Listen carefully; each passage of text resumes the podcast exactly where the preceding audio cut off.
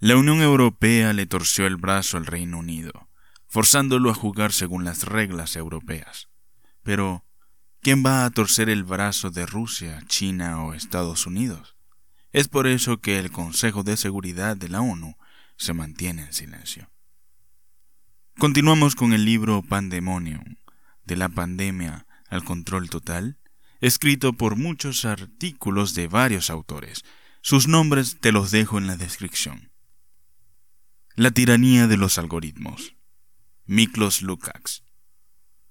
Alcanzada la cifra de 118.000 personas contagiadas en más de 100 países, el 11 de marzo del 2020, el líder nominal de la Organización Mundial de la Salud, OMS, el comunista etíope Tedros Adhanom, declaró pandemia al COVID-19.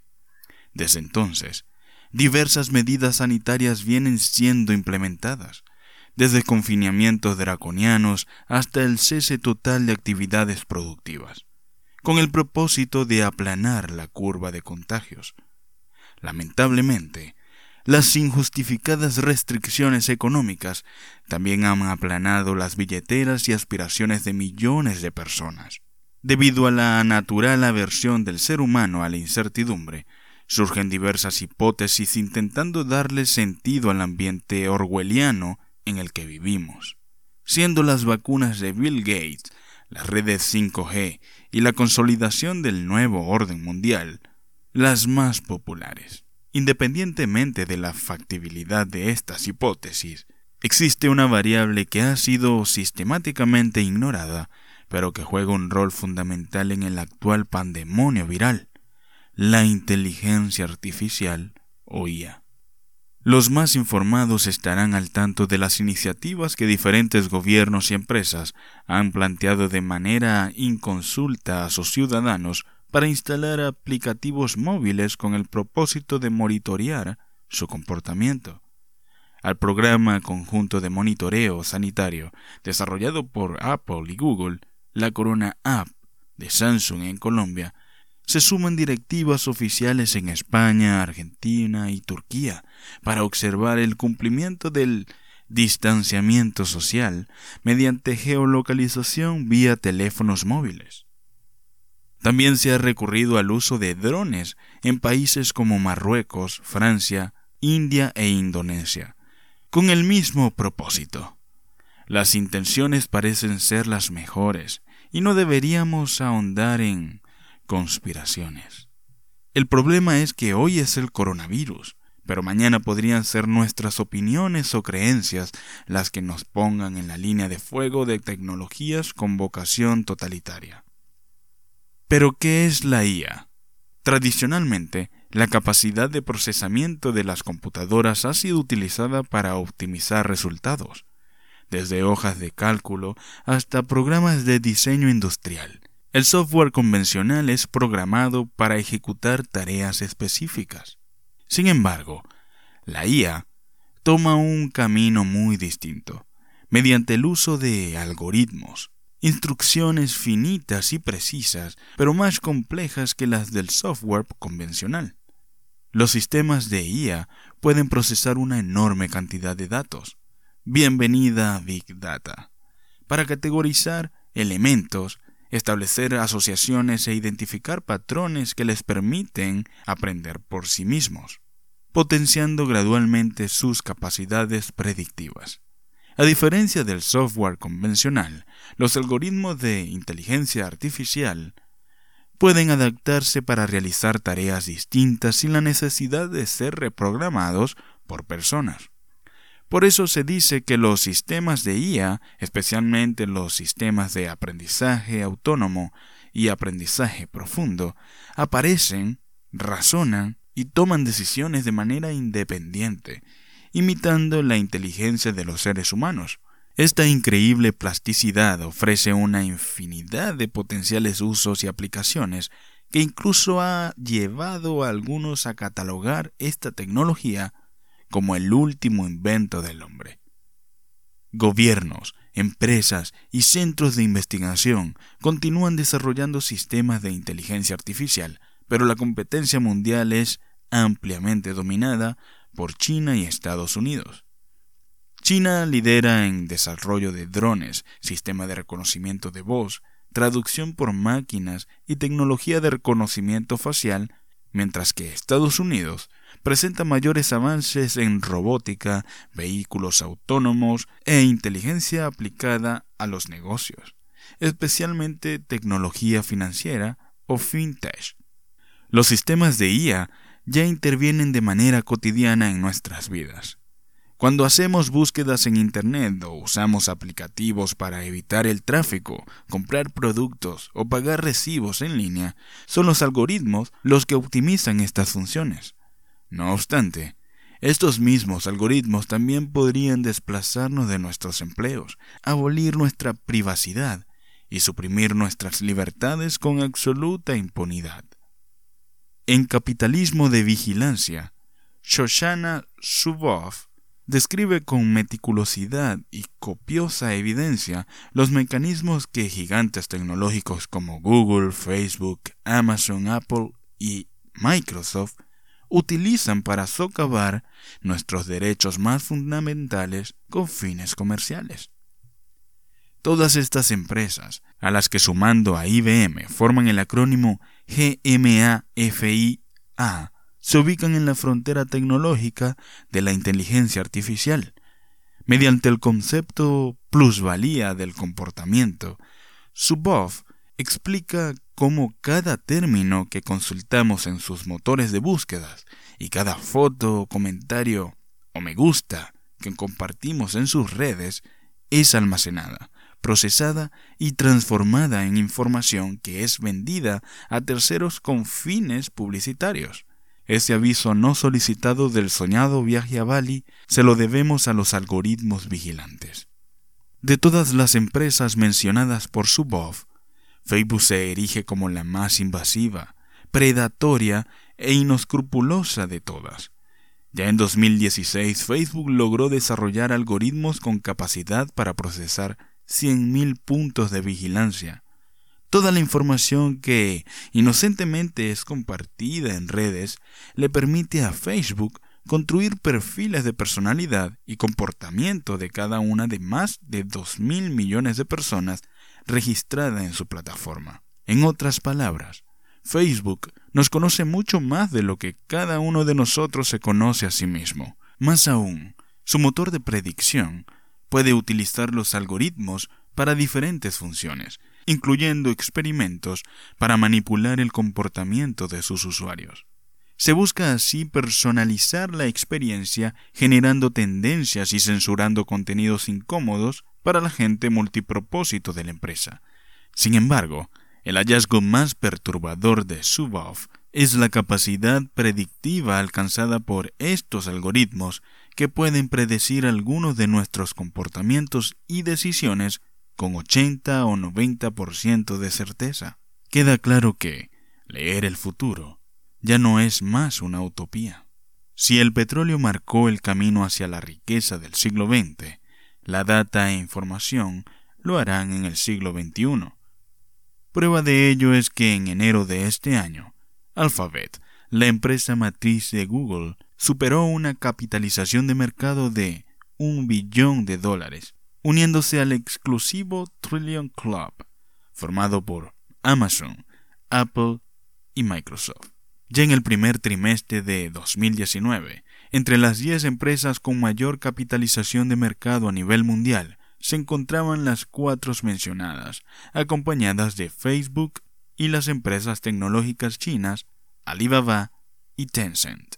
Las siete, todas ellas líderes en el desarrollo de IA, alcanzaron una capitalización de mercado agregada de 4.9 billones. Esta descomunal cifra equivale al 20% del PBI de Estados Unidos, 36% del PBI de China y 98% del PBI de Japón, y explica en gran medida el enorme poder político y económico que han acumulado personajes como Bill Gates, Jeff Bezos, Sergey Brin, Larry Page y el propio Mark Zuckerberg. Es un poder que ejercen sin pudor para defender y promover causas e intereses particulares. El filósofo brasileño Olavo de Carvalho los define como metacapitalistas o capitalistas con esteroides que son capaces de operar más allá de la ley. La visión de sociedades medidas por IA, visión expuesta por el gurú tecnoprogresista Alex Pendland en física social, no solo es común entre los metacapitalistas tecnológicos, sino que encuentra en el Partido Comunista Chino, PCC, un soporte aliado. Los intereses y relaciones entre ambas partes trascienden lo tecnológico y se remontan a la primera visita que Bill Gates hizo a China en marzo de 1994, durante la cual, con tratos propios a un jefe de Estado, se reunió con el presidente Jiang Zemin para explorar mecanismos de transferencia tecnológica. Las expectativas de ambos se materializaron en 1998 con la inauguración de Microsoft Research en Beijing, laboratorio responsable de la capacidad de los primeros ingenieros de software, hardware y programadores que posteriormente liderarían la revolución de inteligencia artificial en China. Desde entonces, Gates se ha reunido con los presidentes Hu Jintao, Xi Jinping y altos funcionarios del Partido Comunista Chino en Seattle, Davos, Foro de Boa para Asia y otros eventos internacionales lograron un nivel de acercamiento y confianza inimaginables para cualquier líder político de Occidente. Gates ha explotado esa cercanía al máximo permitiéndole contar con luz verde al Partido Comunista Chino para organizar la cumbre tecnológica para State United States China Internet Industry Forum, por sus siglas en inglés USCIIF. La primera de sus ocho herméticas ediciones se llevó a cabo en 2007 y la última en 2015. En la sede principal de Microsoft, con la participación del mismísimo Xi Jinping.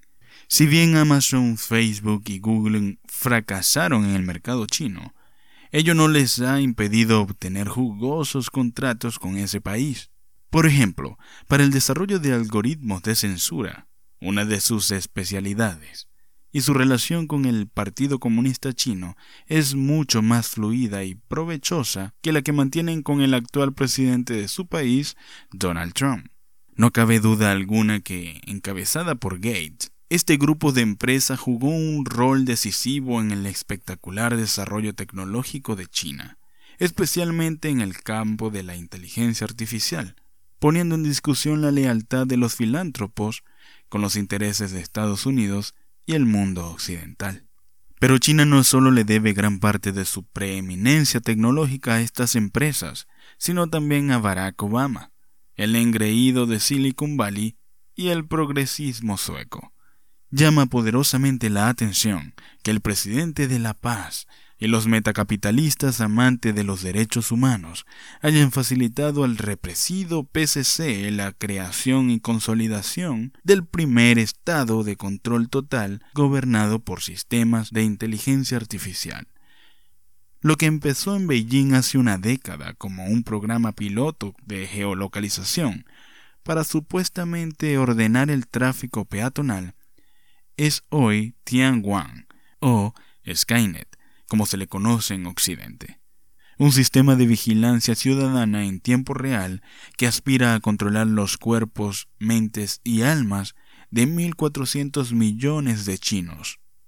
Dicha distopía ya cuenta con 200 millones de cámaras instaladas en todo el país. Serán más de 600 millones a final de este año fabricadas por las empresas nacionales Duhua y Hikvision. Sus algoritmos de vigilancia son codificados por ByteDance, propietaria de TikTok, y SenseTime. Los de reconocimiento facial por MEBWI y la aplicación de mensajería móvil WeChat, la aplicación más popular de China, por Tencent. Todas estas empresas operan bajo el control de facto del Partido Comunista Chino y solo podrán seguir haciéndolo mientras cumplan todas sus exigencias.